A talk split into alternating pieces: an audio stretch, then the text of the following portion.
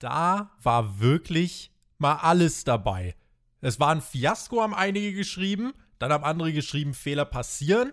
Andere haben gesagt, wir sind AEW-Hater, wir sind AEW-Fanboys. Die große Frage, Alex, ist, was hat AEW jetzt hier draus gemacht bei Dynamite, ne? Ja, du redest vom Pay-per-View von Revolution. Den haben wir diese Sonntagnacht gesehen. Huiuiui, die Frage aller Fragen ist natürlich, wie kommen sie aus der Nummer raus mit dem Wumms, der uns nicht um die Ohren geflogen ist, der Ring, der nicht explodiert ist? Das sollen sie mir mal erklären diese Woche bei Dynamite. Gucken wir mal, ob sie das getan haben. Also extrem viel passiert. Der Fallout von Revolution, neue Entwicklung, große Twists and Turns. Gehen wir es an in der Review zu AEW Dynamite. Was geht eigentlich bei AEW? Alle Ergebnisse und Ereignisse jetzt in der ausführlichen Analyse im Rückblick vom Spotfight Wrestling Podcast.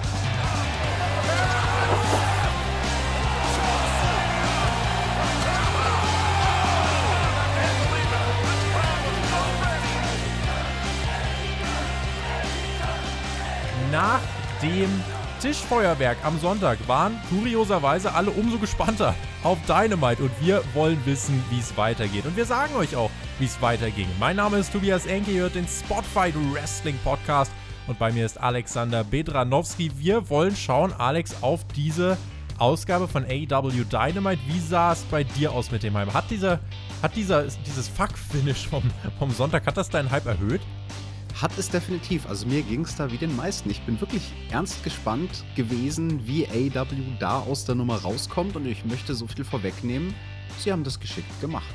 Sie haben das geschickt gemacht. Eine Reaktion war wie gesagt alles dabei. Ich habe auch von jemandem gelesen, scheiß Pay-Per-View, weil kein The Rock, kein John Cena und kein CM Punk da war. Drecks Company. Ja, äh, recht hat der Mann, ne? Ich will mein Geld zurück, Tobi. Ja, weil dir wurde eine Explosion versprochen und du hast sie nicht bekommen. Ich würde sagen, wir haben so viel auf dem Zettel, dass wir gar nicht die große Zeit verschwenden. Äh, wir bitten euch natürlich da draußen unbedingt bei dieser Ausgabe umso mehr, schreibt uns eure Meinung. Wir wollen wissen, wie hat diese Show bei euch abgeschnitten, wie haben diese Entwicklung bei euch abgeschnitten. Und wenn ihr auf dem Weg in die Kommentare seid, dann bleibt doch mal beim Daumen nach oben. Und wenn ihr den Daumen nach oben richtig fett drückt, ja, dann helft ihr uns damit auch richtig dick weiter. Dynamite startet mit Ray Phoenix. Und wir beginnen mit einem Singles-Match, nämlich Ray Phoenix gegen Matt Jackson und Alex. Ich hätte einen anderen Start in diese Show gewählt, denn äh, ähnlich wie du und wie viele andere habe ich auch gedacht, boah, ich bin gehypt, ich will jetzt wissen, was passiert. Und ich hätte hier, glaube ich, so einen klassischen Post-Pay-Per-View WWE-Start genommen und hätte hier erstmal 10, 15 Minuten Segment gebracht. Nicht, nicht dieses Match, weil das wirkt so ein bisschen vielleicht auf den einen oder anderen wie so ein, ja, wir machen halt jetzt weiter.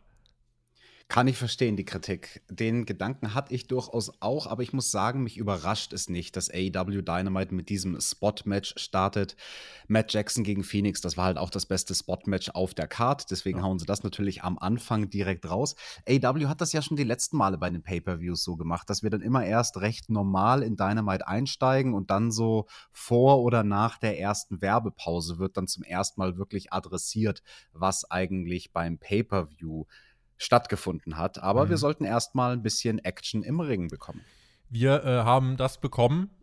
Es hört sich halt so, oder es war im Ring das, wonach es sich angehört hat. Matt Jackson gegen Ray Phoenix und es stand Nick Jackson gegen Ray Phoenix in nichts nach. Tempo, Seile, Dives, Kopfscheren, oben, unten, links, rechts. Die Stimmung war auch sehr gut. Ray Phoenix ist einfach, äh, das müssen wir immer und immer wieder sagen, aktuell einer der besten Wrestler auf dieser Welt. Und ich glaube, ah, ich der, einer der körperbeherrschtesten Wrestler. Einer der körperbeherrschtesten. Für mich, dann, äh, dann in der subjektiven Wahrnehmung, für mich ist er aktuell einer der besten Wrestler der Welt, der mich unfassbar unterhält. Ähm, und ich glaube, dass das Tag Team Match auch der Bucks gegen Death Triangle, dass das richtig spektakulär wird. Das hier, dieses Match, lege ich euch wirklich ans Herz. Ich fand, äh, es war wirklich ähm, ich fand, das war wirklich großartig. Wir sahen zwischendurch noch SCU im Publikum. Ähm, die sitzen da jetzt noch, haben sich nicht aufgelöst nach dem Pay-Per-View. Und im Ring, äh, es wurde eigentlich mit jeder Minute immer krasser. Dann kamen die Destroyer auch dazu im Ring, außerhalb des Rings, äh, führte alles zunächst. Matt Jackson kickte dann äh, Pack kaputt, nachdem Phoenix Nick versehentlich traf.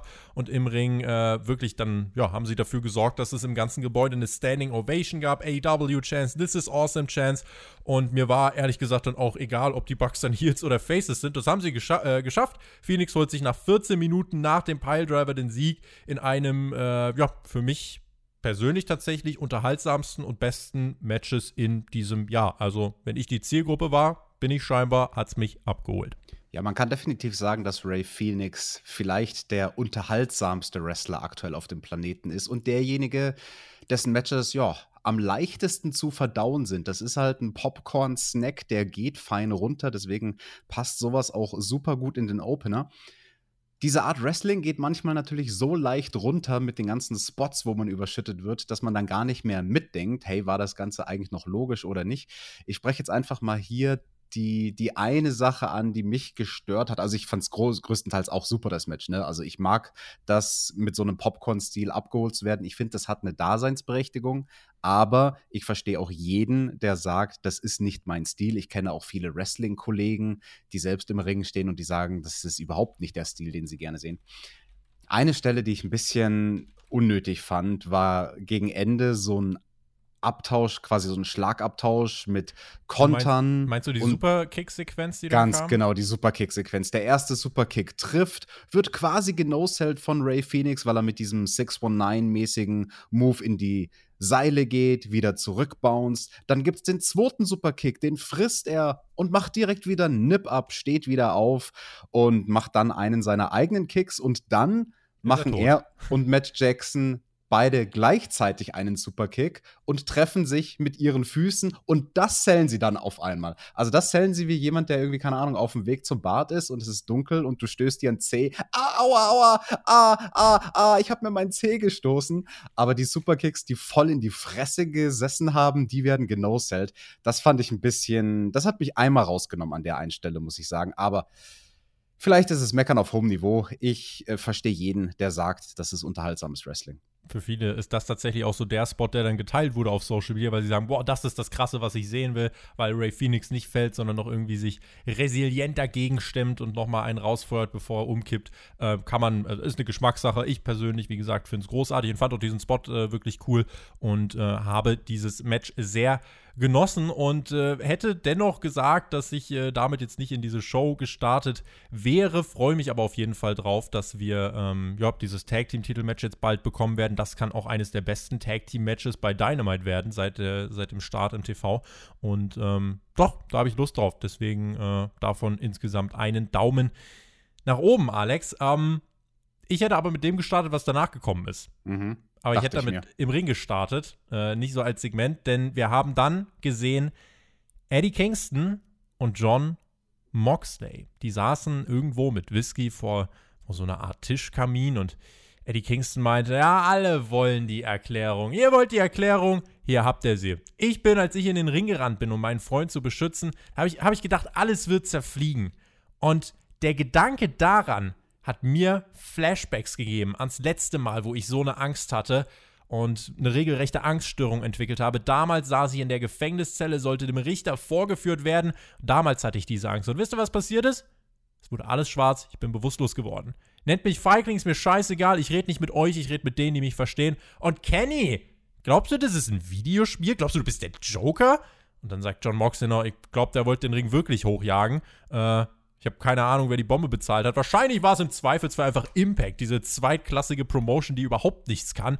Leute in der vierten Klasse im Chemieunterricht haben krassere Explosionen beigeführt als den Scheiß, den du da gemacht hast, Kenny. Das meinte Moxley. Wenigstens habe ich ein geiles äh, T-Shirt vom Pay-Per-View bekommen, aber diese Witzexplosion, also jetzt mal ganz im Ernst, ähm, ja, ich bin froh, dass du in der, dass du im Ring nicht mit mir gestorben bist, aber Kenny, äh, wenn du mit so einer Drohung flexst, dann äh, liefer mal besser ab, Alex ich schicke Moxley und Kingston halt am Anfang dieser Show heraus und lass sie das sagen. Dann finde ich es noch ein bisschen besser. Insgesamt würde ich jetzt hier erstmal festhalten, im ersten Eindruck, sie haben gerettet, was zu retten war. Also mich hat das überhaupt nicht gestört, dass diese Promo backstage aufgezeichnet wurde. Ganz im Gegenteil. Also durch dieses Stilmittel von diesem Tischfeuer, das sah ein bisschen aus wie bei so einem koreanischen Barbecue, wo du an deinem Tisch dir selbst die Sachen brätst. Das hat durchaus äh, geholfen die Geschichte zu erzählen mit der Explosion, die ja nicht so wirklich stattgefunden hat.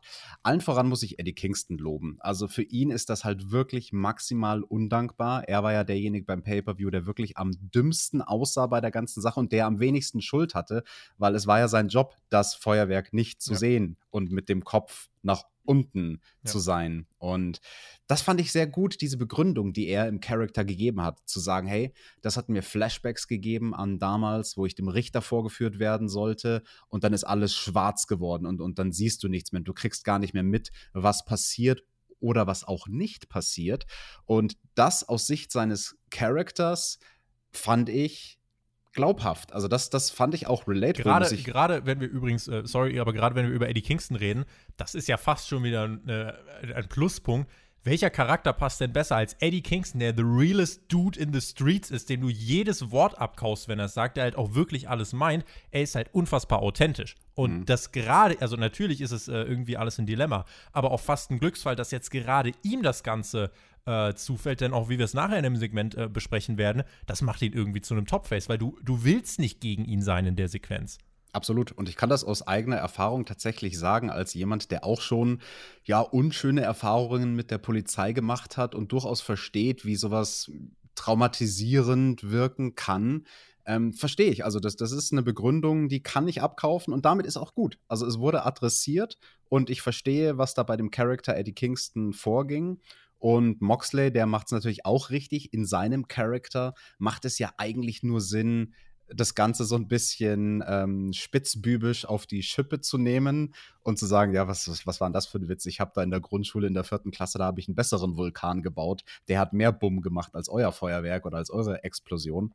Und damit war gut. Also für diese Personenkonstellation, muss ich sagen, hat man alles rausgeholt. Dann blieb natürlich immer noch die Frage in dieser Show, wie äußert sich denn Kenny Omega dazu? War das Absicht? Tony Khan hatte ja in seiner Pressekonferenz nach dem Pay-Per-View gesagt, ja, ja, das ist alles äh, Absicht. Der, der Kenny ist einfach ein schlechter Baumeister. Hihi, mhm. lustig, lustig. Und das werden wir dann in der Story bei Dynamite erklären. Na, warten wir mal ab. Tatsächlich war es ja, also mittlerweile ist es relativ bestätigt, dass es sich um einen Botch gehandelt hat, äh, dass es so nicht geplant war. Das Ding ist halt, ähm, weil einige sagen, ja, Fehler passieren. Also da muss man schon fair sein. Das macht halt, äh, das, das macht das Finish ja nicht besser. Also das Finish war immer noch Quark. Ähm, Absolut. Und, und, deswegen, man macht halt jetzt mehr draus. Ey, das ist nicht die, die perfekte, krasseste, heftigste Promo gewesen, aber, und das ist das, was ich ehrenwert finde, AW bemüht sich, das zu erklären, ja. Du willst also den Zuschauer äh, ja, dafür entschädigen, dass es dieses Fuck-Finish gab. Und hier, genau wie du es gesagt hast, Eddie Kingston, das ist halt der Typ, dem, dem glaubst du so eine Geschichte. John Moxley ist der, der sagt, Alter, ihr wäre schon eigentlich gerne in, der, in die Luft geflogen, wenn du es mir schon versprichst. äh, mit hier mit einer scheiß Impact-Zweitklassige-Bombe.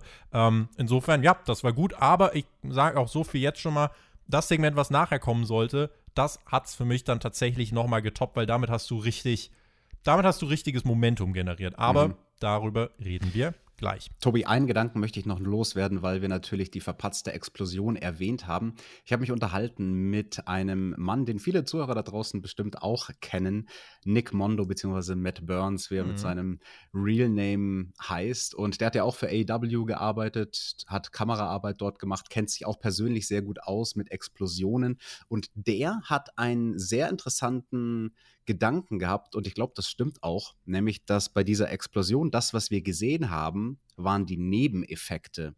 Und das, was gefehlt hat, war die eigentliche Hauptzündung am Anfang. Ja. Und dann hätten diese ganzen Sparkler aus den Ringecken und die ganzen Nachzügler-Bumbums auch Sinn gemacht. So haben sie es halt exposed fast. Bisschen, genau, wenn ja. vorher die große Rauchwolke stattgefunden mhm. hätte, aber die hat gefehlt und das waren die Nebeneffekte, die wir gesehen haben. Da bin ich mir inzwischen auch ziemlich sicher. Weiter ging es mit Cody, der kam heraus, traf auf Seth Gargis äh, und Cody hat ihn in 53 Sekunden weggesquashed mit dem Figure 4. Schön, dass der Move auch mal overgebracht wird. Ging mhm. dann mehr um das, was danach passiert, denn Tony Schiavone kommt in den Ring. Und es geht eigentlich um Shaq und die Schulter von Cody. Und Cody meinte, ach, ja geil, dann reden wir mal über meine Niederlage im Match. Ja? Reden wir mal über meine Schulterverletzung. Aber bevor er was sagen kann, meldet sich Penta El Zero von den spanischen Kommentatoren, hat dann Alex Abrahantes mitgenommen und ähm, Penta meinte, Cody, shut up. Und Abrahantes übersetzte, Cody, Penta sagt, er glaubt, er ist tausendmal besser als du.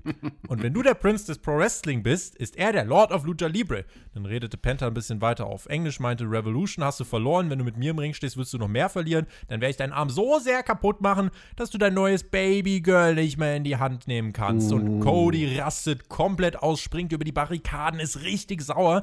Prince of Pro Wrestling gegen Lord of Lucha Libre, eine Fehde mit der Frage, welcher Stil ist besser. Das äh, muss ich sagen, als Grundsatz finde ich sehr spannend, also finde ich cool, gibt beiden eine Richtung und äh, bietet sich auf jeden Fall an. Es gab auch vor ein paar Jahren schon mal Matches von Cody und Panther, die wohl wirklich sehr ordentlich gewesen sein sollen. Und äh, ja, mal gucken, wie man das in den nächsten Wochen machen möchte oder ob es nächste Woche schon vorbei ist. Äh, Alex, fände ich ganz nice, wenn man doch bitte aber Hantes nicht jeden Satz anfangen lässt mit Says, weil das klingt so ein bisschen wie in einem Videospiel.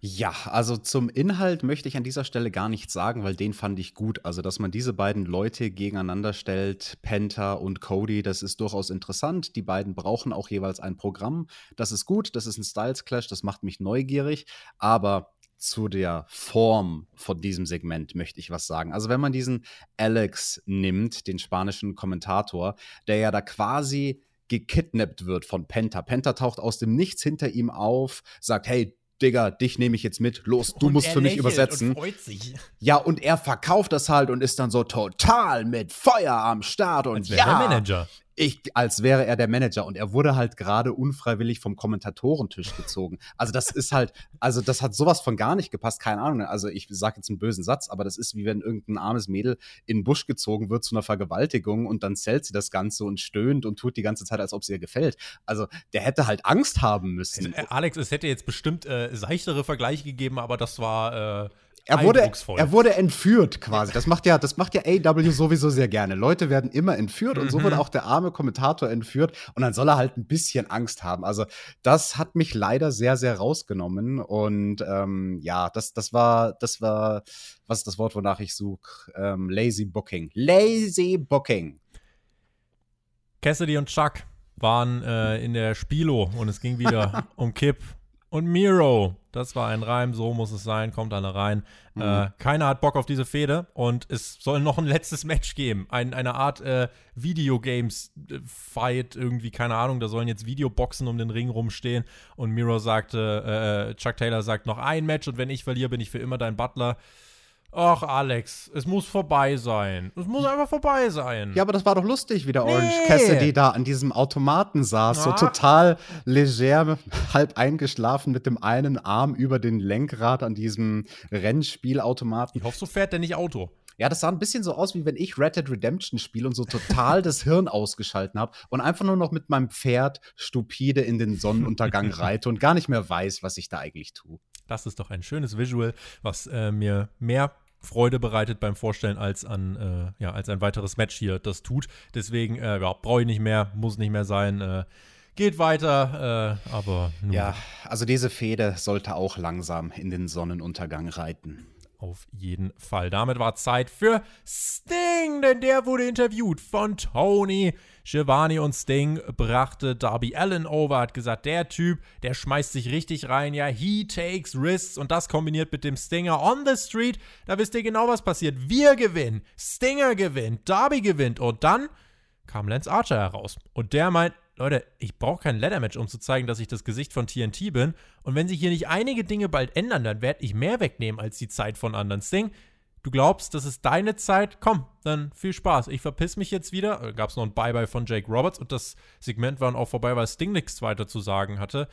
Ähm, also mal abgesehen davon, dass das Segment selbst jetzt keinen wirklichen Mehrwert inhaltlich hatte, äh, Archer gegen Sting war meine erste Reaktion, bitte nicht ich glaube gar nicht mal zwingend, dass es das geben muss, sondern dass das vielleicht auch wieder so ein bisschen lazy Booking war, wo sich AW denkt, okay, mit Sting haben wir einen Vertrag, der besagt, er muss bei jeder einzelnen Show auftreten, egal ob er eigentlich was zu der Story beizutragen hat oder nicht. Seine Geschichte ist ja jetzt erstmal fertig erzählt. Also, wenn es jemals einen guten Zeitpunkt gäbe, um den Charakter Sting ein paar Wochen aus dem Programm zu nehmen um ihn frisch zu halten, damit, wenn er dann wieder auftaucht in ein paar Wochen, er sich wieder frisch und neu anfühlt, dann wäre das jetzt, dann wäre das jetzt nach diesem fantastischen cineastischen Match. Und ja, stattdessen stellt sich hin, Sting hin mit einem Mikrofon. Er sagt zwar was, aber ohne wirklich was zu sagen. Und Tobi, die Frage, die ich mir eigentlich die ganze Zeit gestellt habe, was sind eigentlich Hoodlums? Das habe ich mich beim Pay-Per-View schon gefragt. Ganoven! Ganoven Gangster. Ich habe auch geguckt im Wörterbuch, da stand auch Rowdy oder Raufbold, Strolch sogar. Ist der Sting ein, ein Strolch? Der Sting ist Strolch und Darby ist Susi. Ist doch ein easy pairing. Susi und Strolch, da hast du sie von den Streets. Ähm, ja, äh, Hoodlum, aber man hat diese Hoodlums ja auch visualisiert beim Pay-Per-View. Du hast sie ja gesehen, da waren diese in Hoodies gekleidet, die auf dem Ring geklatscht haben, ja, diese ganzen, diese ganzen Geeks. Die, die Retribution-Anhänger waren das mehr oder weniger. Retribution ist eine, ein Stable von Hoodlums zum Beispiel. Ja, aber guck mal, der Archer zum Beispiel, den könnte man ja auch bezeichnen als Raufbold. Dann ist der doch technisch gesehen auch ein Hoodlum. Ja, aber für den gibt es keine passenden Hoodies. Oh, ja, stimmt, der ist zu groß. Mist. Siehste, da hätten wir es auch gelöst. Äh, jedenfalls, Sting gegen Archer hätte ich jetzt nicht so viel Lust drauf. Ähm, weiß ich nicht. Archer hängt in der Luft. Sting, boah, muss man mal gucken, ob das jetzt irgendwie noch eine Richtung hat. Weil ich denke mir gerade, wenn Sting jetzt mal nichts zu tun hat, zwei, drei Wochen, dann ist das auch mal ganz gut, wenn der auch einfach mal drei Wochen oder so nicht im TV ist, denn dann nutzt sich das auch nicht so sehr ab. Aber Meine Rede. Insider, ne? Ja. Cutie Marshall war backstage. Er meinte, meine Emotionen beim Pay-Per-View, ja, die haben mich übermannt, als ich mich da selber eliminiert habe. Aber heute geht es um Big Shotty Lee, denn der hat heute was Wichtiges zu tun. Und dann ertönte irgendwas im Hintergrund, Alex. Und darüber müssen wir, müssen wir jetzt mal reden. Denn eigentlich sollte hier jetzt Ethan Page gegen Big Shotty Lee stattfinden. Ich habe aber ab hier erstmal nichts mehr verstanden. Denn was ist passiert? Äh, Cutie schickte Shotty Lee raus, der traf eben auf Ethan Page, wie besagt. Und Ethan Page hält sogar noch eine Promo in so einem kleinen Inset-Fenster. Mein Gehör ist aber komplett verwirrt, denn nebenan, es hörte sich an, als wäre im Stadion irgendwas abgegangen, aber es war tatsächlich so, ich weiß nicht, wie das technisch möglich ist, es lief parallel die Audiospur von Dynamite und von einem Basketballspiel, was auch bei TNT übertragen worden ist. Und dann sind diese beiden Tonspuren sind gemixt. Ich weiß nicht, ob es in deiner Version auch so war. Äh, sind, sind diese beiden Tonspuren dann gemixt? Und ich habe mir die ganze Zeit gedacht, Alter, das hört sich an wie ein Fail. Und dann beginnt das Match und es geht Defense, Defense. Und ich dachte mir, äh, was passiert denn jetzt eigentlich? Und dann quietschen da die Schuhe und äh, ja, das war ganz lustig. Ich weiß nicht, ob du es auch gehört hast. Also in der nachbearbeiteten Version, die ich dann gesehen habe, war das nicht mehr drin. Aber Schade. das erklärt, warum, als ich Teile der Show gestern Nacht live gesehen habe, hm. die Kommentatoren kurz später in der Show gesagt haben, unser Audioteam ist total toll, die haben es wieder hingebogen. Und ich habe mich gefragt, hä, was haben sie hingebogen? Was, was, was von Audio? War auch nicht überall. Also an der West Coast zum Beispiel war gar nichts. Äh, der, der Rest des Landes war gefühlt, äh, liefen zwei Tonspuren parallel. Und ich habe mich die ganze Zeit gefragt, was sind eigentlich die Top 3 Sportarten, deren Tonspuren man unter Wrestling legen sollte, Alex? Oh ja, also Golfen nicht, das würde ja dem Kenny Omega gefallen, mhm. aber Basketball, ja, warum nicht? Basket, Basketball Baseball, vielleicht wenn der Jericho mit seinem Baseballschläger dem mhm. Floyd unterwegs ist? Platz zwei ist bei mir Tennis. Diese Schreie dazu, äh, äh, äh. ich finde das eigentlich ganz cool.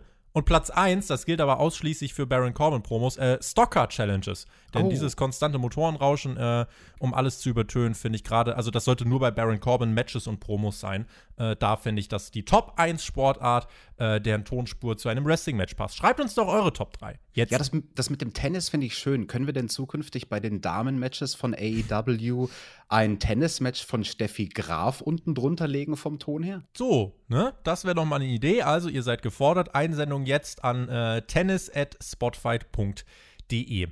Nach diesem, äh, oder äh, ja, das Match fand halt auch noch statt. Ähm, und zwar gewann, äh, was, habe ich denn hier geschrieben? Äh, ach, nach dem Eagles Edge, das war der Finisher. Ich muss gerade überhaupt, ich muss gerade erstmal raffen, was hier los ist, weil Ethan Page habe ich jetzt schon wieder verdrängt. Ist auch ein bisschen Symbolbild. Äh, Ethan Page gewann nach dem Eagles Edge nach knapp acht Minuten hier gegen Big Shotty Lee in einem äh, soliden Match. QT Marshall ist danach abgehauen. Ethan Page hat noch auf äh, Shotty Lee eingedroschen, bis dann irgendwann Dustin Rhodes kommt. Enttäuscht ist, dass QT weg war. Sein, sein Schützling ist da auch noch verprügelt im Ring.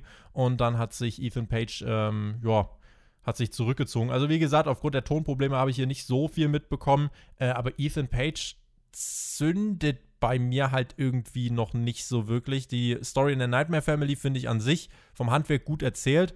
Äh, ob das jetzt wirklich Dynamite-worthy ist, das wird sich in den nächsten Wochen zeigen. Und das sind eigentlich so meine, meine Feststellungen hierzu. Ja, bei mir zündet Ethan Page auch nicht so wirklich. Also ich habe den auch noch nicht oft gesehen, muss ich sagen. Der Name war mir schon ein Begriff, aber ich war dann so ein bisschen überrascht, dass im Vorfeld des Pay-per-Views so viele quasi sich darauf gefreut haben, auf die Möglichkeit, oh, vielleicht kommt ja der Ethan Page. Und ich denke mir quasi so, wer? Oder warum Was? der? so, okay, cool. Halt ein Wrestler mit einer Hose und kurzen Haaren. Alles klar.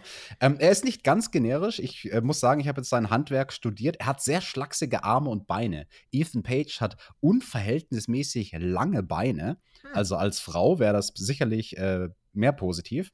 Und ansonsten in seinem Moveset hat er. Sache, Alex. Ja, gut, ey. Ansonsten hat er in seinem Moveset einen sehr coolen Spot, wo ich mich gefragt habe: Alter Falter, warum ist da früher noch keiner drauf gekommen? Nämlich einfach vom Top Rope ein Body Slam. Ah. Nicht ein Suplex oder eine Powerbomb oder irgendwas Schwieriges, sondern einfach quasi den most basic Move. Body Slam vom Top Rope sah richtig geil aus. Und ähm, wahrscheinlich hat das nicht erfunden, sondern einfach nur geklaut. Aber wahrscheinlich hat den Move seit 50 Jahren keiner mehr gemacht.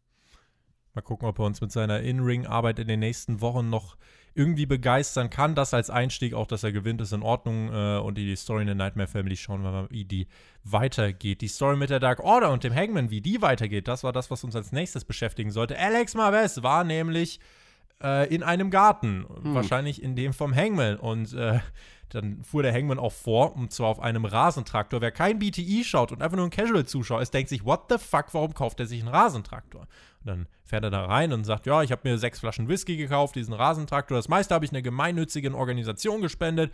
Und dann kam die Dark Order dazu, setzte sich auf den Rasentraktor. Hangman fragte, wollt ihr Ice Cream? Wie der, wie der Vater mit den ganzen Kindern. Five musste aber zurückbleiben. Der wird wohl auch bei BTI gemobbt. Hier steht er daneben. Versteht der Casual-Zuschauer auch überhaupt nicht. Also Mobber! Mein, Mobber, eben. Ist meine größte Kritik. Ich würde jetzt denken, Five turned heel gegen alle.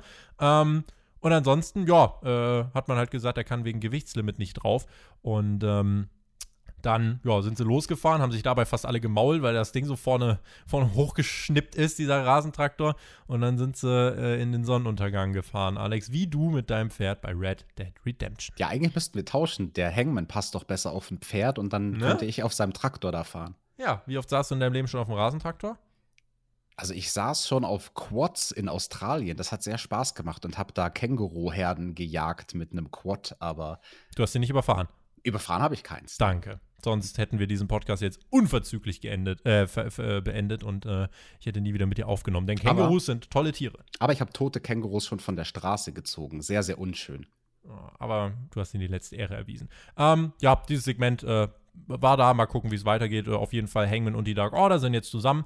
Und äh, da wird es dann irgendwann vielleicht auch den ganz offiziellen Zusammenschluss geben, denn dann werden sie jetzt ganz viel Spaß haben und dann wird man, so wie das halt ist, man wird sich lang treffen und man wird Spaß haben und wird merken, oh, ist das cool. Und dann wird irgendeiner die Frage stellen, du, was ist das denn jetzt eigentlich zwischen uns? Und ich glaube, dieser Punkt, da wird auch diese Storyline drauf zusteuern. Du sag mal, Tobi, wir haben doch in unseren Predictions gesagt, dass jetzt ungefähr der Zeitraum kommen müsste im Jahr 2021, wo der Hangman dann zum Number One Contender wird und gegen Kenny antritt und sich von dem, seinem Ex-Tag-Team-Partner, den Titel abholt. Glaubst du denn, dass das so kommen wird? Das glaube ich nicht. Mm -mm sehe ich jetzt gerade nicht, denn da gibt es ja einen anderen Challenger, der sich mhm. jetzt erstmal in den Vordergrund drängen möchte, Alex. Wen? Wen? Sollte nämlich weitergehen mit Christian Cage und einem Interview mit Tony Schiavone, aber plötzlich kamen die Besenfrauen heraus und Kenny Omega mit Don Callis und den Good Brothers an seiner Seite und Kenny meinte er, äh, oder Kenny generell, das vielleicht noch bevor wir über das Segment sprechen, er trifft bei Rebellion, Impact Rebellion im nächsten Pay-Per-View am 24. April auf Rich Swan oder Moose und da geht es um den AEW und Impact World Championship Titel. Also der Belt Collector wird sich da wahrscheinlich einen neuen Titel äh, sammeln, Alex. Vielleicht kurze Anmerkung dazu, wenn Kenny, äh, wenn Kenny da mit zwei World Titles rumrennt, äh, steht ihm ja dann eigentlich, ne?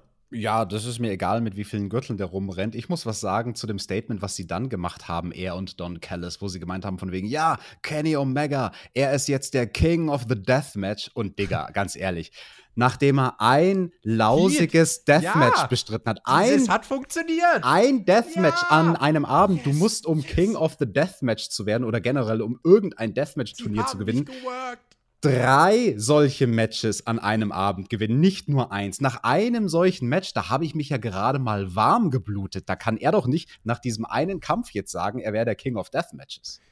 Er hat auf jeden Fall keine Trophäe dafür bekommen. Anders als du. Die steht nämlich bei dir rum und äh, die wirst du auch gebührend feiern dürfen, denn eigentlich bist du der King of the Deathmatch und äh, hast das auch bewiesen. Gebt mal auf YouTube Alexander Bedranowski oder äh, Thumbtack Jack und dann Tournament of Death ein und dann könnt ihr auf jeden Fall äh, euch da mal auf was freuen. Und wenn ihr euch für die Geschichten dahinter interessiert, Alex hat übrigens auch ein Hörbuch und das äh, findet ihr auch. Guckt mal in die Beschreibung. Dort gibt es einen Link zu dem Hörbuch. Das kann ich auch nur sehr empfehlen. Ähm, meine Kämpfe und äh, wenn ihr euch da die Zeit vertreiben wollt und Bock auf Geschichten zu Deathmatches habt, dann hört da mal rein. King of Deathmatch, ja, das hat Kenny gesagt. Das, äh, ja, hat er, hat er hier so festgehalten. Es gab laute Chants, we don't wanna hear you. Auch laute Buhrufe. Und ich habe zum ersten Mal in dieser Pandemie, kein Scheiß, Alex, zum ersten Mal hatte ich das Gefühl, es gibt richtig Heat.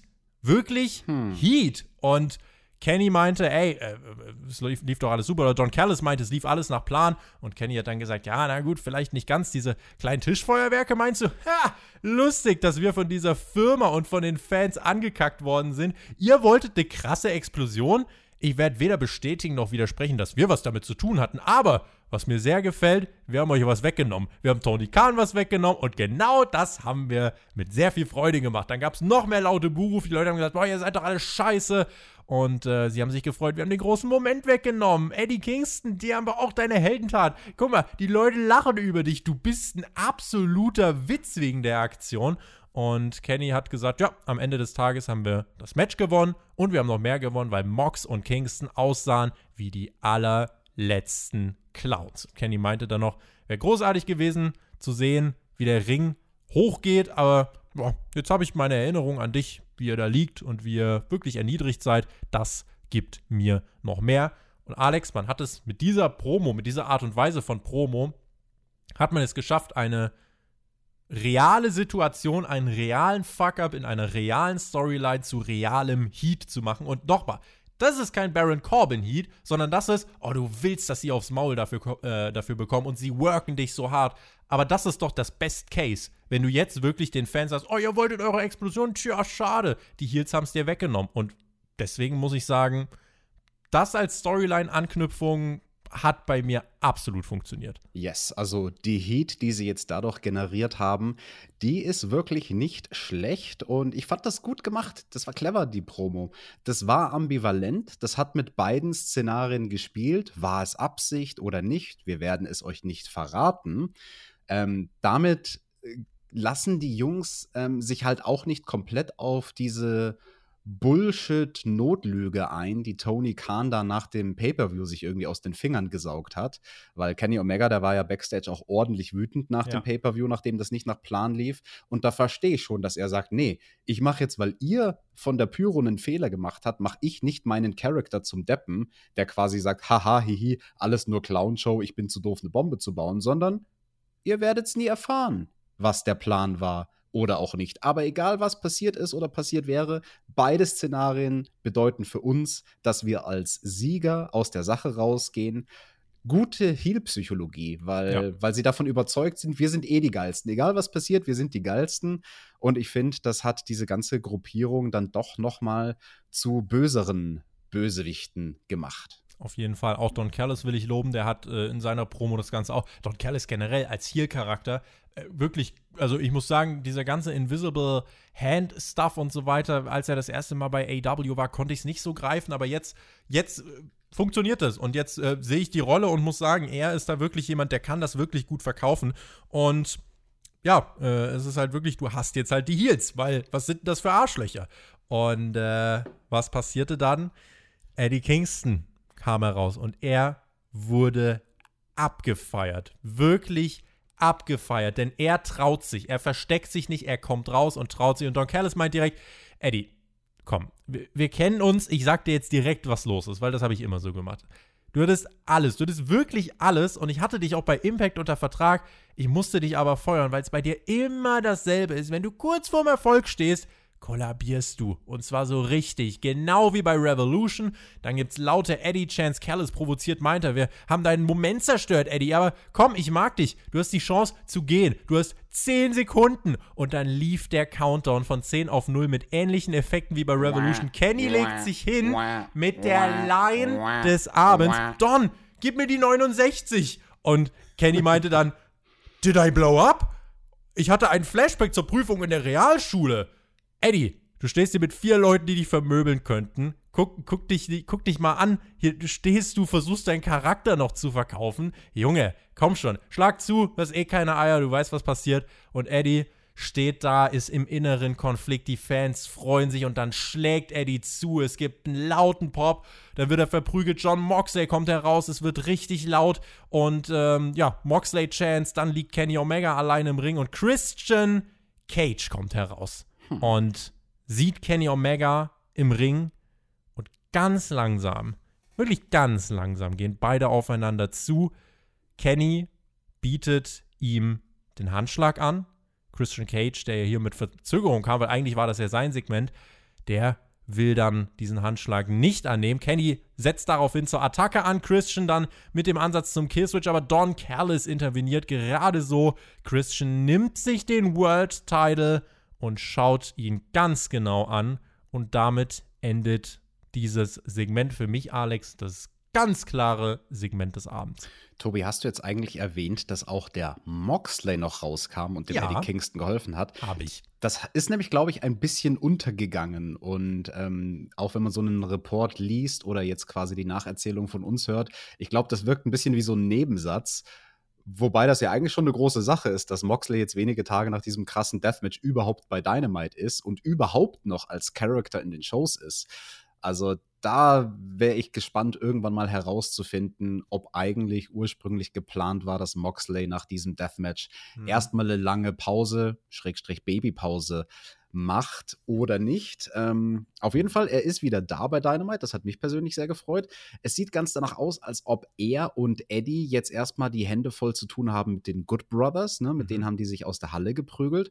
Und das Hauptspotlight natürlich bei Christian Cage und Kenny Omega. Christian mit dem World Title in den Händen. Ja, es sieht ganz danach aus, als ob er Jagd auf dieses Gold machen wird.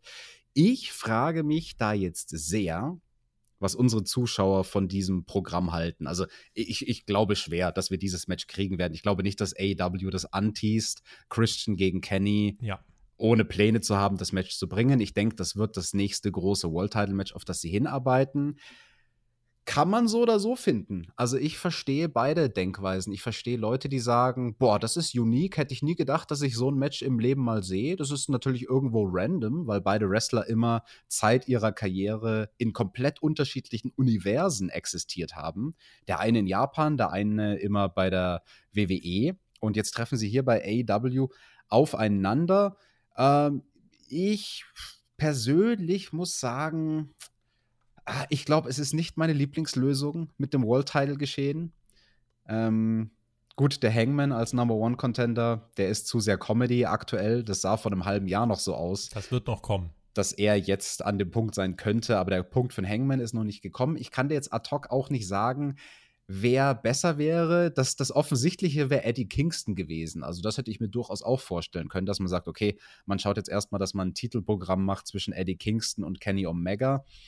Stattdessen gibt es Christian, den alten Hasen, wo wir in unserer Revolution Review auch schon überlegt haben, wie setzt man den denn jetzt am besten ein bei Dynamite? Sollte der Titelmatches bestreiten? Und unser Tonus war ja eigentlich, also direkt live nach dem Pay-Per-View, als sein Debüt ganz frisch war, eher so, naja, im Titelgeschehen müssen wir den jetzt nicht unbedingt sehen. Aber anders gefragt, was willst du sonst mit Christian machen? Ich weiß nicht, ich bin, ich bin sehr zwiegespalten. Ich möchte auf jeden Fall nochmal äh, herausheben, dass dieses Segment großartig war und auch dieses Segment, äh, dieser, dieser Moment, als dieser Countdown kommt und Kenny sagt, 69 me, Don. Das war einfach, äh, also ich habe geschrien vor Lachen. Großartig. Oh, oh, und eine Sache möchte ich auch hervorheben, weil kurz davor hat äh, Kenny in meinen Augen den, den wichtigsten Nebensatz gesagt in diesem gesamten sehr, sehr guten Segment, als er sinngemäß zu Eddie Kingston gemeint hat, ja, du bist ja dann wie so ein Depp im Ring, Ring gelegen, als aus allen vier Ringecken die Sparkler rauskamen, also so dieses Tischfeuerwerk-mäßige ja. Zeug. Es wurde adressiert. Wenn bei ja. WWE sowas passiert wäre, wo sich das ganze Internet das Maul drüber zerreißt, dass irgendein, keine Ahnung, cineastischer Swamp-Fight total der Mist war oder so, das würde man niemals acknowledgen im TV und man würde höchstens sagen, ja, nach den Vorfällen bei Revolution, ohne jemals zu erwähnen, was genau die Vorfälle waren. Und das fand ich stark, dass AEW und Kenny, der daran ganz, ganz eng natürlich beteiligt war, dass der es im Mund nimmt und sagt, ja, das, was da zu sehen war, war nicht mehr als ein Tischfeuerwerk aus den vier Ringecken. Ähm, Props dafür, also Props dafür, dass AW sowas einfach acknowledged. Ich sage das ja. immer wieder. Im Wrestling, das ist mehr als die halbe Miete, Sachen einfach nur anzusprechen. Und dann ist auch gut. Dann, dann, dann können es dir die Fans verzeihen. Und hätte man das jetzt nicht angesprochen, diesen Fail vom Pay-Per-View, ja dann würde es weiterhin zum Gesprächsstoff, äh, also würde weiterhin Gesprächsstoff bleiben. Und ich glaube, so, nach dieser Ausgabe von Dynamite, wie AW damit umgegangen ist, ist das eigentlich ziemlich vergessen wieder, das Ding vom, vom Pay-Per-View. Fokus liegt einfach jetzt auf anderen Sachen. Also ja. der Fokus liegt jetzt auf der Zukunft, nicht mehr auf der Vergangenheit. Ähm, und ich muss auch sagen, Kennys Charakter, diese Art von Promos, das ist jetzt auch cool. Er ist jetzt eigentlich jemand, der voll nur, noch, ich glaube, der will auch mittlerweile nur noch Jim Cornette trollen mit seiner Art und Weise als Charakter. Das finde ich auch großartig. Äh, aber als hier auch mit Don Callis auf diese Art und Weise aus einer realen Situation diese Form von Heat greifen, das hat hier sehr gut funktioniert. Äh, für mich, wie gesagt, Segment des abends. Ja, und die große Frage mit Christian Cage, das war für mich hier ein sehr guter Cliffhanger im ersten Moment. World Title Match beim nächsten Pay-Per-View für Christian. Knappe Niederlage. Kenny schlägt eine absolute Legende. Christian hat noch zwei, drei gute Jahre bei AW. Gewinnt von mir aus ein halbes Jahr den TNT-Title. Turnt dann irgendwann hier. Dann verliert er ihn den, äh, den Titel an den Jungle Boy. Und die letzten Monate als Captain Charisma bringt er nochmal ein paar Jungs over. Das kaufe ich. Und äh, ja, ich, ich verstehe jeden Christian-Fan, der jetzt aber auch sagt, er hätte Bock auf nochmal so ein paar Monate World Title Run. Denn Christian ist so irgendwie jemand, der immer der immer da war, der auch immer gut war, aber der nie so diesen, diesen richtigen, krassen äh, Highlight-Spot bekommen hat. Und äh, viele würden sich den wünschen, einfach auch als Anerkennung für seine Karriere. Und ähm, ich schließe nicht aus, dass AW ihm das irgendwann geben möchte. Dennoch, wir verweisen auch äh, immer noch äh, darauf, dass der Mann nicht mehr der Jüngste ist, über 40 und so. Deswegen, ähm, ja, er ist schon näher an der 50 als an der 40 auf jeden Fall. Und deswegen sollte man da auf jeden Fall aufpassen. Wenn seine Form im Ring das rechtfertigt, dann okay. Ich bin jetzt auch keiner, der da irgendwie total euphorisch ist und aus dem Sessel geht. Und Christian Cage ist auch nicht so ein Draw wie jetzt zum Beispiel Sting oder so. Aber dennoch ist es jemand, der, ähm, dem ich es gönnen würde. Ganz einfach aus reiner persönlicher Sicht, ich würde es ihm gönnen und ähm, bin gespannt, was AW mit ihm vorhat. Kann mir halt nicht vorstellen, dass er derjenige sein wird, der Kenny Omega hier entthronen wird, Alex. So, Tobi, das war dein Lieblingssegment. Mein Lieblingssegment war ja das, was als nächstes kam. Da kam der beste Entrance, den ich seit langem gesehen habe. Maki fucking Ito kommt heraus und performt und sie singt und ihre Musik hört auf, denn es bricht ein riesiger Brawl aus, denn wir sollten eigentlich ein Six-Woman-Tag-Team-Match bekommen. Maki Ito sagt, screw it, Motherfuckers, ich sing einfach weiter. Und während das komplette Chaos ausbricht, sitzt sie da oder steht da auf der Stage und sie singt und dann irgendwann kommt äh, Hikaru Shida zu ihr, nachdem wir übrigens mit das schwächste Brawling der Welt auf diesem Erdball irgendwie generell gesehen haben. Naja. Vicky Guerrero, wie sie Ach. da irgendwie versucht, Britt Baker mit dir. Junge, wie sehr willst du Wrestling exposen? Was ist das für eine Lächerlichkeit? Und dann Maki Ito, dann kommt da Hikaru Shida und sie wirklich im Stil, wie das Hulk Hogan als Face 95 mit Stühlen gemacht hat, hat Maki Ito hier wirklich mit diesem Mikrofon Hikaru Shida die, den Scheitel zurechtgestreichelt. Ich glaube, es lag daran, dass sie Kopfhörer drin hatte und jeden Dots gehört und ihr Trommelfell fucking zerplatzt ist. Aber dennoch, äh, es war lustig, dass sie das durchgezogen hat, aber der, kom der komplette Rest war ein maximales Desaster. Also Tobi, wenn da ein Comedy-Spot stattfindet, wo auf der Bühne eine Dame ihren Entrance-Song performt, während sich die anderen brawlen, dann ist mir das in dem Moment wirklich egal, ob irgendwelche Schläge von Vicky Guerrero nicht sitzen.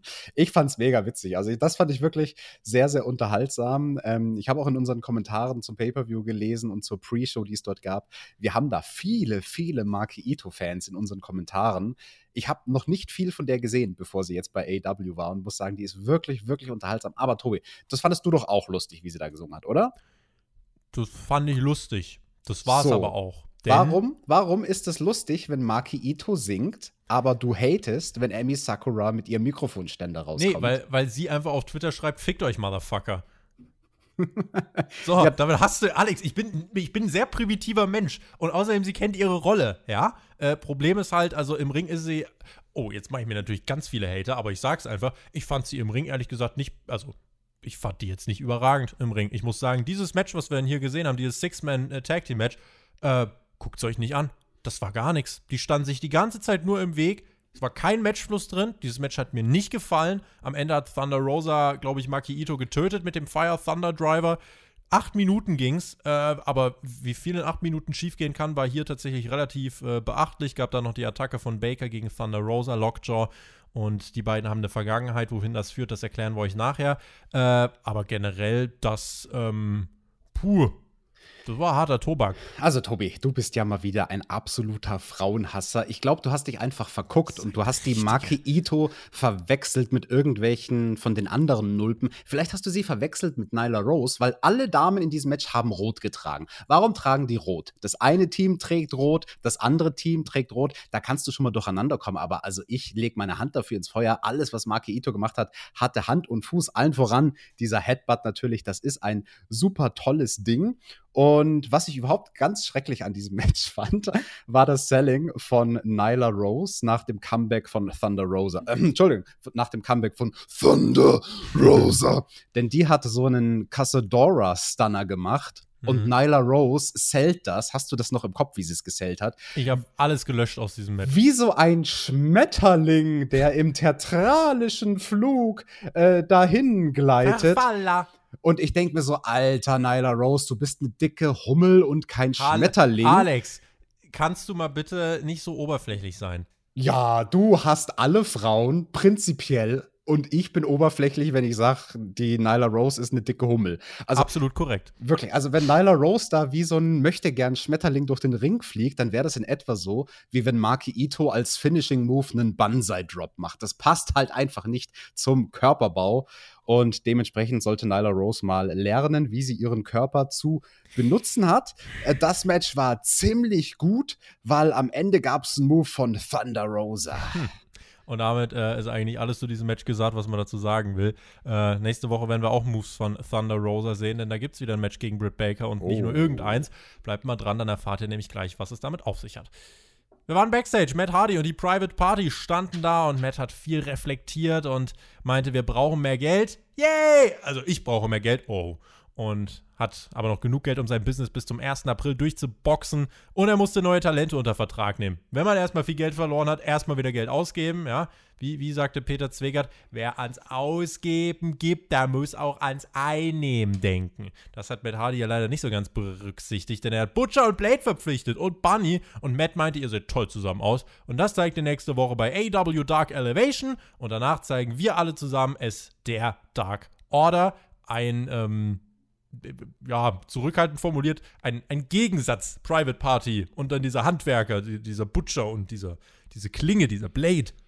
Ja, da können Private Party noch was von den beiden Jungs lernen. Da können sie Oh lernen, ja. wie man, wie man ein echter Mann wird, ja. Ja, wie man richtiges Metzu reitet. Danach ging es weiter mit dem TNT Championship Match zwischen dem Leitermatch-Gewinner Scorpio Sky und Darby Allen. Und die bestritten ein, wie ich fand, technisch sehr gutes Wrestling-Match mit Psychologie. Das war jetzt nicht so vergleichbar mit dem Opener, das war jetzt nicht so diese Form von Spektakel. Ähm, das müsste doch eigentlich deinem alten Mann da gefallen haben. Das hatte alles Sinn und Verstand und die Abfolgen waren logisch. Und Sky workte als Ziel, viele Submission Holds, Darby sellte, sellte, sellte, schaffte dann sein Comeback. Es gab This is Awesome Chance, da gab es coole Spots. Äh, Sky hat da irgendwie äh, mehrere Aktionen von Darby abgefangen. Toby, äh, ein Topi in den Cutter oder auch ein äh, Coffin Drop in der Powerbomb gekontert. Das waren wirklich starke Aktionen. Und äh, gerade im letzten Drittel muss man echt sagen, war dieses Match wirklich bockstark. Darby gewinnt's, hauchzart in einem, äh, ja, mit einer Kontersequenz. Beim TKO kann er gerade noch sich in den Inside Cradle flüchten. Darby gewinnt per Einroller. Dabei hat Sky doch so gut wie gewonnen. Jim Ross hat das auch nochmal overgebracht, dass äh, Scorpio Sky hier eigentlich gezeigt hat, er kann mithalten. Und ich finde, das hat eigentlich ganz gut funktioniert. Nach dem Match noch die Attacke von Scorpio Sky gegen Darby, um nochmal zu zeigen, ich bin jetzt ein böser Heel. Und dann kommen Referees und machen den Safe. Habe ich mich noch gefragt, wo ist Sting. Aber dennoch insgesamt Alex, fand ich, war das ein sehr gutes Championship-Match. Tobi, vielen Dank für diesen Match-Rundown von Scorpio Sky gegen Darby. Ich finde es sehr schön, dass dir die zwei Spots im Kopf hängen geblieben sind. Einmal der Coffin Drop, der in die Powerbomb gekontert wird, und Mhm. der Suicide Dive von Darby, der in einen Cutter gekontert wird. Welche anderen Spots gab es denn in dem Match? Richtig, keine. Das war ein Match von zwei Leuten, die diesen neumodernen Wrestling-Stil gehen könnten, aber sie haben sich darauf besonnen, einfach eine ganz andere Art Match zu machen, nämlich ein klassisches Wrestling-Match, was größtenteils ausgelegt war auf ja, das ringerische Können, was ein Darby Allen durchaus auch hat, was man ihm vielleicht gar nicht zutraut. Und das fand ich echt schön. Also mit Scorpio Sky hatte Darby hier jemanden an seiner Seite, mit dem er diese Facette seines Skillsets auch mal zeigen konnte bei Dynamite. Die beiden haben auch genug Zeit gekriegt. Nicht zu viel, nicht zu wenig. Das Match mhm. hatte genau die richtige Länge. Und ja, dadurch, dass es halt sehr basic aufgebaut war, aber das meine ich nicht als Schimpfwort, sondern ganz im Gegenteil, das meine ich als, als sehr, sehr großes Lob. Das Match war sehr basic, und die wenigen Spots, die es gab, eigentlich nur zwei, die sind richtig hängen geblieben. Vergleichen wir das jetzt zum Beispiel mal mit dem Opener von Matt Jackson gegen Ray Phoenix, würde ich verargumentieren, dass dieses Match um die TNT Championship deutlich besser war, weil da sind Sachen hängen geblieben. Bei Matt Jackson gegen Phoenix, da weißt du nur, boah, ich habe mich unterhalten gefühlt und die ganze Zeit flog jemand durch die Gegend. Aber eigentlich merkst du dir keinen der Spots. Keiner der Spots hatte dort Bedeutung im Opener und hier mhm. nämlich schon, weil die beiden das Match richtig aufgebaut haben. Und das ist eigentlich interessant, finde ich. Also, wie relativ einfach man bei AEW Dynamite aus der Masse herausstecken kann, wenn man einfach zwei Worker hat, die ein normales Basic Match worken und das halt gut. Also ich habe hier echt quasi nichts auszusetzen. Die eine Sache, weil ich ja immer was zu meckern habe, aber das ist total verzeihbar. Gimmick.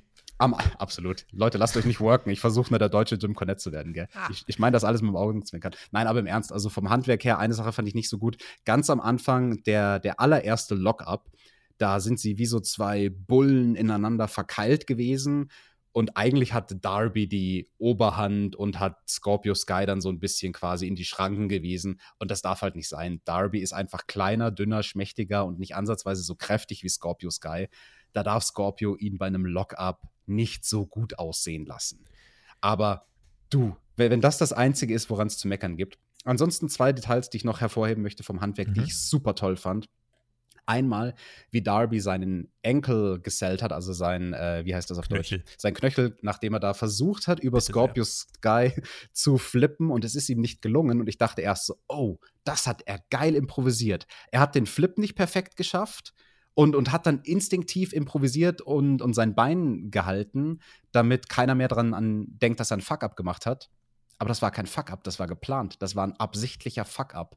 Und das ist ja ein Stilmittel, ich sag's immer wieder. Das machen die Leute sehr, sehr selten bei AW. Aber wenn, dann machen sie es sehr gut. Und ich glaube, die meisten da draußen haben das abgekauft und haben sich gedacht, oh, oh, oh, der hat sich doch da wehgetan. Und der hat das dann auch übers Match äh, hinweg schön gesellt. Und das war ja dann die Schwachstelle, der angebrochene Knöchel, den Scorpio Sky dann nach dem Match noch attackieren sollte. Und eine andere Sache, die ich sehr, sehr schön fand, da hat sich der Kreis geschlossen in diesem Match. Ganz am Anfang hing Darby in der ersten Abtastsequenz wie so ein Pitbull an Scorpio Sky im Waistlock. Darby hatte den Waistlock und Scorpio Sky hat es nicht hingekriegt, ihn abzuschütteln.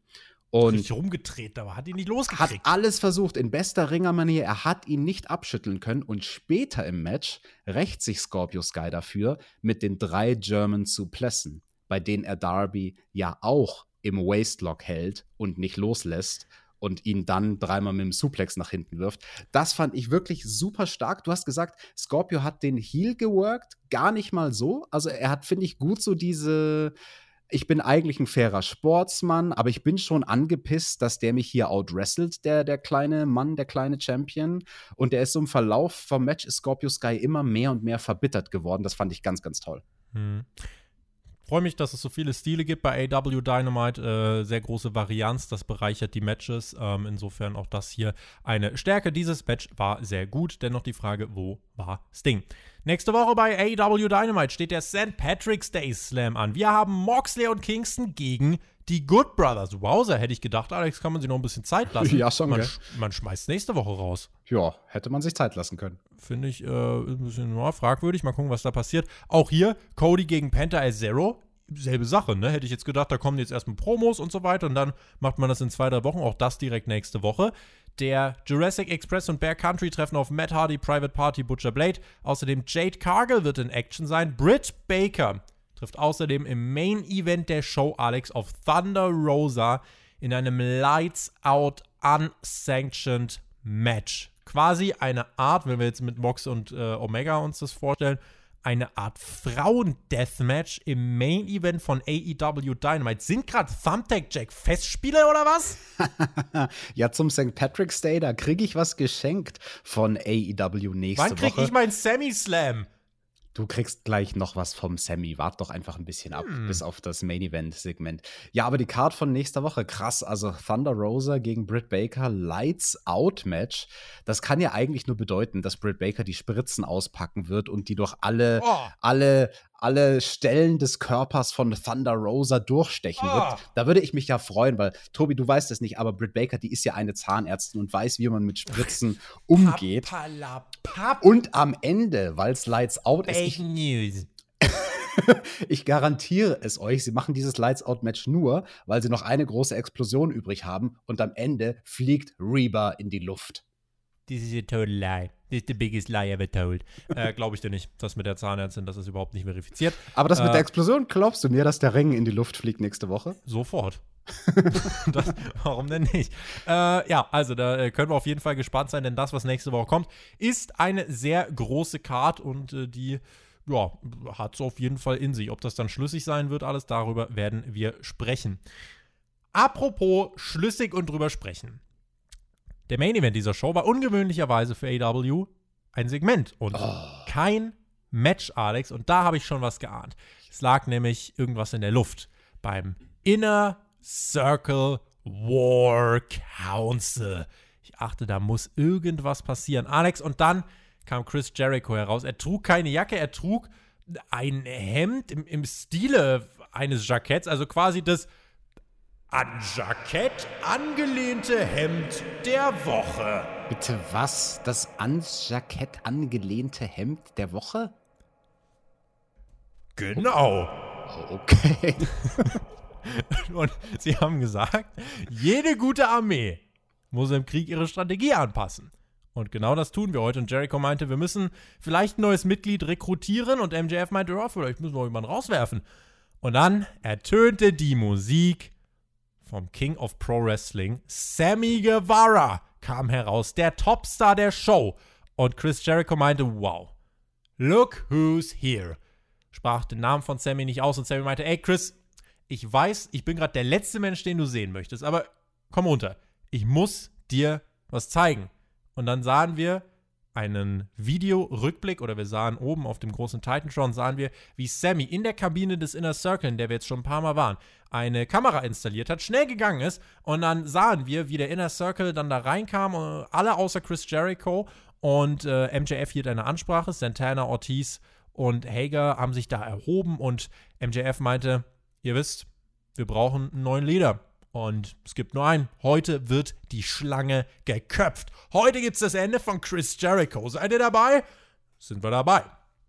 Und MJF stand im Ring. Das Publikum war entsetzt. Und MJF meinte, well, Chris, hätte mir gewünscht, dass du es anders rausfindest. Aber schwamm drüber. Schnappt ihn.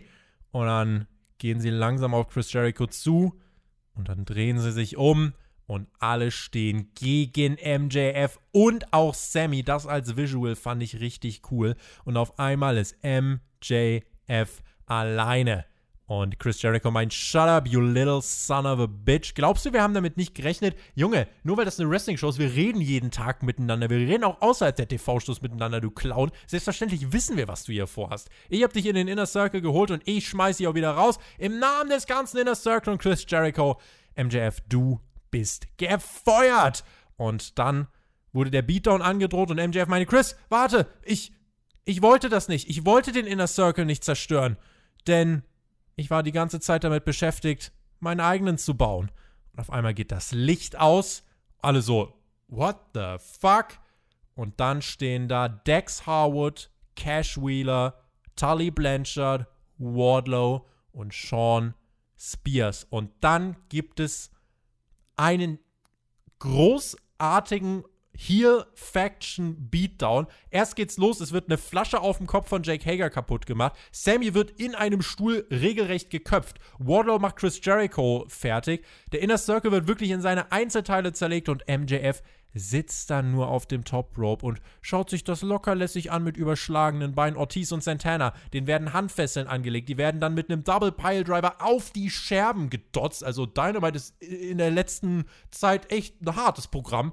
Und dann gab es auch noch den Schlag von MJF mit dem Ring gegen Chris Jericho. Auch das Visual, wie Jericho sich hochzieht, wie er den Schläger haben will. Aber MJF steht über allem. Jericho, äh, Jericho blutet und dann geht's auf die Stage, denn es war noch nicht vorbei.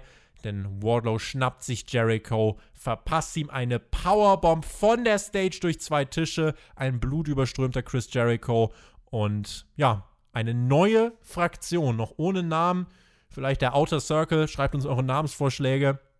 Eine neue Fraktion beendet Dynamite. MJF ist der Anführer dieses neuen Stables. Und Alex, ich weiß nicht, also wir kennen ja einen normalen Turn, mhm. wir kennen einen Double Turn, wir kennen auch einen Double Cross, aber das war ja ein Triple Cross. Denn Sammy Guevara kommt raus, stellt sich auf die Seite vom Inner Circle, dann kommt raus, MJF wollte den Inner Circle auf seine Seite ziehen, der Inner Circle ist aber wieder bei Jericho und dann stellt sich raus, MJF hatte die ganze Zeit einen Plan. Drei Swerves. So unfassbar logisch dennoch in einem Segment. Ich habe es komplett gekauft. Ich habe dieses Segment geliebt. Da haben sie uns mal ordentlich geswerved. Sammy Guevara ist zurück. Ich fand, das ging leider fast ein bisschen unter in diesem Segment. Ja, verstehe ich. Schon, oder? Und ich fand aber den Zeitpunkt insgesamt sehr interessant, dass das jetzt passiert. Also, dass der Inner Circle implodiert. Kann man das so sagen? Ja, ja, also ich weißt du, was ich die ganze Zeit vor Augen habe? Ich habe die ganze Zeit vor Augen, wie wir die ganze Zeit gesagt haben, MJF wird den Inner Circle übernehmen. Das wird die Storyline sein. MJF wird den Inner Circle übernehmen. Und jetzt, als das hier passiert ist, dachte ich, oh krass, der Inner Circle ist wieder zusammen und sie sind die neue Top-Fraktion und werden MJF wieder rauswerfen. Äh, aber es sind halt so viele Sachen da noch passiert, aber es ist halt so logisch und dieses Long-Term-Storytelling, wenn du dich erinnerst, MJF, Sean Spears, das Gambling zu Beginn der Pandemie, die haben sich immer ganz gut verstanden. Jetzt weißt du auch warum. Yes, das Einzige, was mir nicht ganz so gut gefallen hat, ähm, rein von der Psychologie her, also wie gesagt, es fühlt sich für mich irgendwie ein bisschen verfrüht an. Also ich, ich habe jetzt nicht so wirklich die Notwendigkeit gesehen, dass Jericho schon so sehr an einem Bruchpunkt angelangt war mit MJF, dass er ihn aus der Fraktion rauswirft. Naja, also, also MJF hat gesagt, wir köpfen heute die Schlange und erniedrigen Chris Jericho. Ich denke, das ist, das ist ein Grund. Schon klar, ver verstehe ich. Das ist nicht ganz das, was ich meine. Was ich meine ist, drehen wir es anders. Warum war heute der Abend für MJF, um diesen Double, Triple, Quadruple Swerve zu machen? Weil sie ein Match verloren haben. Sie haben ein Titelmatch verloren und genau. MJF will Titel. Genau, und das ist mein Punkt. Nur dieser eine Titelmatch-Verlust beim Pay-Per-View, der war mir nicht drastisch und tragisch genug für den Inner Circle. Also ich glaube, ich hätte dieses Segment bei Dynamite noch mal besser empfunden als Kulmination der Storyline, wenn man beim Pay-per-View die Saat noch stärker gesät hätte. Wenn nach dem Opener beim Pay-per-View, wo sie ja das Tag Team Titelmatch verloren haben, Jericho und MJF, wenn die da schon so richtig aneinander geraten werden. Ja, nicht, dass sie sich aber prügeln. nicht so auf die Nase gebunden werden. Ich glaube, dadurch war das, also für mich war das Segment deswegen so gut, weil ich nicht damit gerechnet habe. Ja, verstehe ich, aber sehe ich ein bisschen anders. Also ich fand es dann zu subtil eingeläutet. Nur mit ein bisschen mehr Brisanz in dieses Segment reinzugehen, dann hätte ich es nochmal mehr gekauft, weil ich sag's ganz ehrlich, ich habe so ein bisschen gestöhnt, als ich dann so gemerkt habe, okay, Dynamite wird abgeschlossen von einem Redesegment, jetzt wird erstmal gelabert, gelabert, gelabert. Das, was dann kam mit dem Triple Swerve, das war schon cool. Wenn auch gleich ich sagen muss, so richtig vom Hocker reißen tut mich diese Fraktion von MJF jetzt nicht. Das ist so ein bisschen, ich, ich sag's mal böse, fühlt es sich an wie die Heel-Reste-Rampe von AEW. Würde ich maximal bei Sean Spears zustimmen. Denn äh, wenn ich überlege, Wardlow kannst du als TNT-Champion haben, MJF als World Champion, äh, FTA als Tag Team Champion und Sean kannst du als Spears haben. Keine ich glaub, Ahnung. Der, der Spears, der zieht dieses Gesamtkonstrukt der Fraktion tatsächlich ein ordentliches Stück runter. Also dasselbe Ding ohne Sean Spears hätte irgendwie besser ausgeschaut. Also auch das Bild am Ende auf der Rampe, wie sie da stehen. Aber hier hast du halt die Vergangenheit. Also hier hast du halt trotzdem einen logischen Storyline-Hintergrund. Und nur weil Sean Spears jetzt ruiniert ist, heißt jetzt nicht, dass du aus ihm nicht irgendwie wieder versuchen kannst, was zu machen. Ja, aber da braucht es mehr als eine neue ja. Haarfarbe bei ihm. Natürlich. Blond steht ihm übrigens nicht so gut. das ist wahr.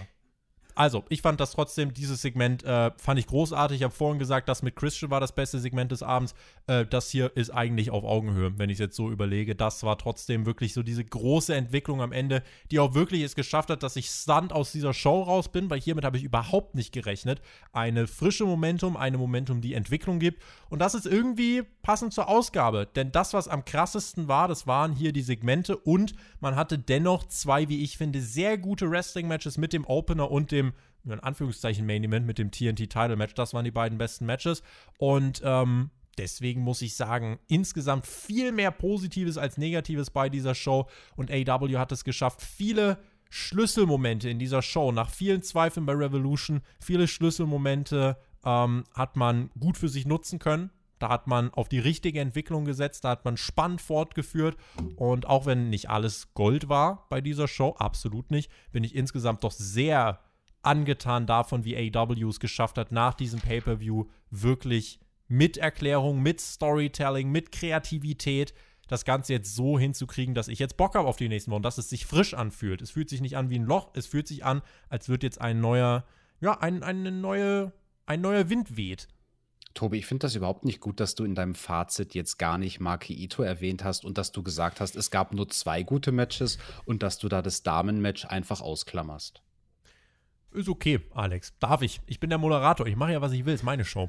Und was fandest du war nicht gut an der Show? Weil du hast das so ein bisschen im, im Unterton gesagt, von wegen, es waren nicht alles Gold. Weil ich muss sagen. war nicht so geil. Ich, Sting Lance Archer ist nicht so geil. Echt, das hat dich mich hat das tatsächlich gar nicht so gestört. Also die Sachen, die so, die so ein bisschen Wayne waren, ähm, man könnte jetzt auch sagen, ja, Miro und Kip und Chucky T und Cassidy wird noch weiter erzählt und das mit Sting, das hat mich alles nicht gestört, muss ich sagen. Also das war so nach dem Opener so ein bisschen ähm, random Zeug, wo aber auch so die unspannenderen Stories erzählt wurden mhm. oder die Saat gesät wurde für irgendwas mit Lance Archer.